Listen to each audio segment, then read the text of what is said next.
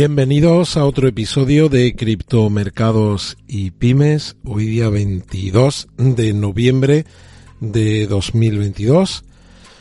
Bienvenidos, vamos a traer un episodio en el que vamos a analizar un montón de noticias. Primero ver como siempre lo que ha ocurrido en los mercados, algunas noticias también de mercados, luego entraremos pues eh, a analizar qué está pasando en las cripto, lo más destacado de estas últimas horas. Vamos a hablar de Binance, vamos a hablar también de Genesis o Genesis Trading, vamos a hablar de su empresa matriz, también de Litecoin, de Cardano.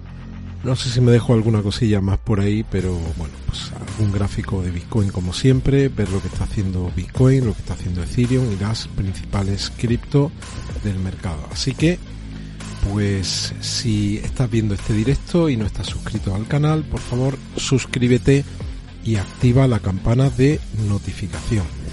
Te recuerdo que, bueno, pues puedes seguir el canal, voy a coger aquí el, el enlace del directo, puedes seguir el canal a través de la cuenta oficial de Twitter y también hacerlo a través de cualquiera de las redes en las que publico todas las actualizaciones en Facebook, en Instagram, en LinkedIn y también en, en las plataformas de podcast. Estoy poniendo por aquí el, el enlace del, para que podáis ver los comentarios que se están haciendo a través del chat en, en directo. Vamos a ver si soy capaz de ponerlo.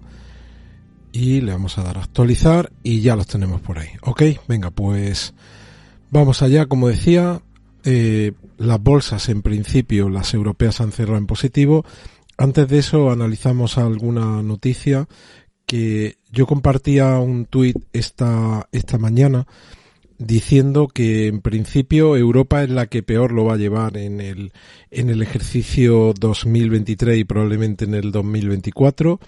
Este artículo dice que Europa será la más afectada por la desaceleración mundial, según estima la OECD. Esta mañana el tuit que compartía con vosotros decía que Credit Suisse prevé que la economía europea, pues igual que dice la OCDE, entre en recesión en esta última parte del ejercicio 2022 y que esté al menos durante los dos primeros trimestres del 2023 con crecimiento negativo. Va a crecer menos en 2023 de lo que va a crecer Estados Unidos y va a crecer menos también de lo que va a crecer China, que va a crecer en teoría, de acuerdo a estas estimaciones de Credit Suisse, en el ejercicio 2023 por encima del 4%. Y luego también hablando del mercado europeo, eh, este artículo del economista que dice que Suecia ya se califica como el paciente cero de una crisis inmobiliaria el aviso para el mercado de la vivienda mundial. Dice que Suecia ha visto cómo en los últimos meses la vivienda ha llegado a caer en precio hasta un 18%. Y, y, eso es así, es innegable, pero también lo que hay que analizar es la subida que ha tenido la vivienda, no solo en Suecia, sino en muchísimos otros países. Mirad aquí como en, a comienzo de 2016, partiendo de un índice 100, ese índice se ha ido hasta 340, es decir, eh, el precio de la vivienda, de acuerdo a este índice, ha multiplicado desde el 2006 hasta ahora, aproximadamente en 16 años si no me equivoco, pues eh, ha multiplicado por 3,2 el precio de la vivienda. Es un, eso es una barbaridad. Y lo que vemos en, al menos en la ciudad española, es que las viviendas de las ciudades y sobre todo de las grandes ciudades son auténticamente están, son prohibitivas para, para el común de los mortales. Y luego hay un efecto expulsión de la gente más joven que se ve incapaz de plantearse comprar una vivienda. En el mejor de los casos, alquilar y cuando puede. Al final, las opciones, pues en muchos casos es permanecer en el domicilio de los, de los padres todo el tiempo que, que pueden y luego cuando finalmente se pueden plantear comprar algo, pues siempre lo tienen que hacer en la zona del, del, extra, del extrarradio y implanteable irse a una ciudad en, a una ciudad en expansión, una ciudad mediana grande. Ya no, ni siquiera estoy pensando aquí en España, en Madrid o Barcelona, sino casi cualquier capital de provincia. Es muy complicado para gente joven plantearse comprar una vivienda. Así que pues esto podría tener una lectura positiva dentro de la negativa.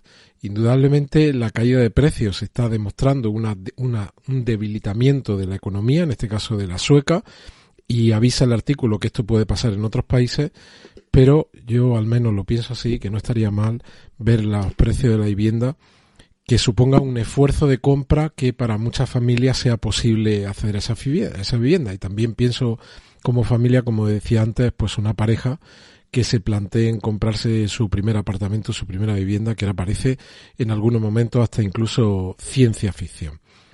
Y vamos a, a, ver lo que está pasando primero en las bolsas. Vamos a repasar las bolsas cómo están en este momento. Aprovecho mientras que carga para dar la, el saludo a los que ya os estáis incorporando. Manuel Quiroz, Giancarlo, Hernán mm, Galiano, David eh, Jimmy, eh, Tronix, Maxi Ramírez, Daniel Souza, David Sánchez Medina, Moy, David Cañada y Rodrigo. Y bueno, pues venga, vamos a, allá. Y luego, pues si os parece, iré a los comentarios. Y venga, vamos a darle un repaso a lo que han pasado, a lo que, lo primero, lo que ha pasado en la bolsa europea, que como decíamos, pues han cerrado en positivo, la alemana subiendo un 0,29, el FTSE 100 subiendo un 1%, el CAC 40 un 0,35, el Eurostock 50 subiendo un 0,53 y el IBEX, pues en principio el dato este es que ha cerrado plano. Y al otro lado del Atlántico, pues como veis el Dow Jones está subiendo un 0,80, el Standard Poor's un 0,73 y el Nasdaq un 0,49. Eso es como tenemos la sesión en este momento y como decía antes, pues viendo qué es lo que están haciendo las commodities, al menos las que habitualmente analizamos, tenemos al oro en 1742 subiendo un 0,16, la plata subiendo un 0,80 hasta 21,03 y luego el barril de petróleo, la denominación Brent, sube un 2,58, está en 89,71 dólares, la denominación Texas sube. ¿Te está gustando este episodio? Hazte fan desde el botón apoyar del podcast de Nivos. Elige tu aportación y podrás escuchar este y el resto de sus episodios extra. Además, ayudarás a su productor a seguir creando contenido con la misma pasión y dedicación.